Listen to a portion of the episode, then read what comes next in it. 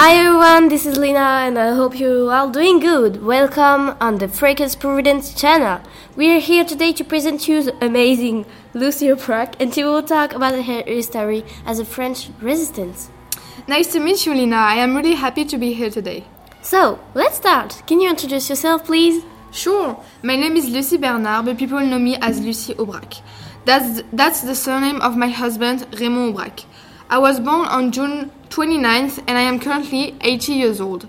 I am a famous French resistant from the Régime de Vichy of 40 to 44. During all my life, I fought for democracy and equal rights. Oh, okay, that's great. Did you attend college? And if you did, what kind of study was it? I attempted the competitive examination to enter the École Normale d'Institutrices des Batignolles, but sadly failed twice, in 1929 and in 1930.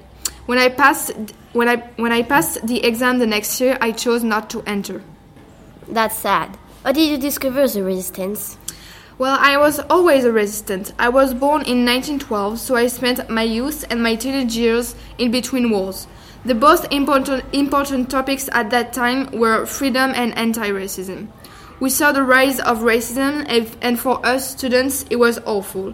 I was always very interested in communism and very quickly became aware of the Nazi and fascist threat that was all over Europe in the 30s. I was already trained to resist. Why did you enter to the resistance in 1940? I entered the resistance because I refused to be represented by a usurp, usurp, sorry, European governments. I wanted to fight for freedom and the republic. I wanted to inform people. What were your first action in the resistance? Can you give some example, please? When the Vichy re regime took over in France, I created with my husband, Raymond Samuel, and his friends the movement Libération Sud. Together, we took action to prevent the advance of German troops. Um, we made the publication of the first issue of the paper Libération, made false papers, pa papers helped, helped resistance fighters cross the separation line. My husband and I took a false name, Aubrac.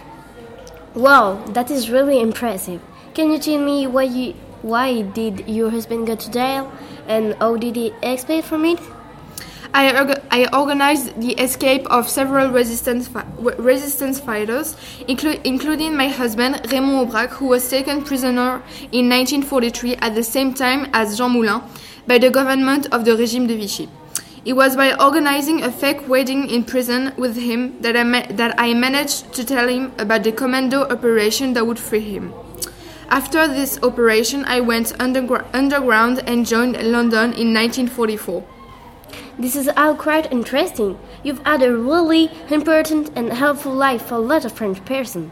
We are really grateful for that. I don't have any more question left. Thank you so much for coming here today. It was a pleasure. No problem. I love talking about my story and maybe inspire future generations. Have a good day. Goodbye.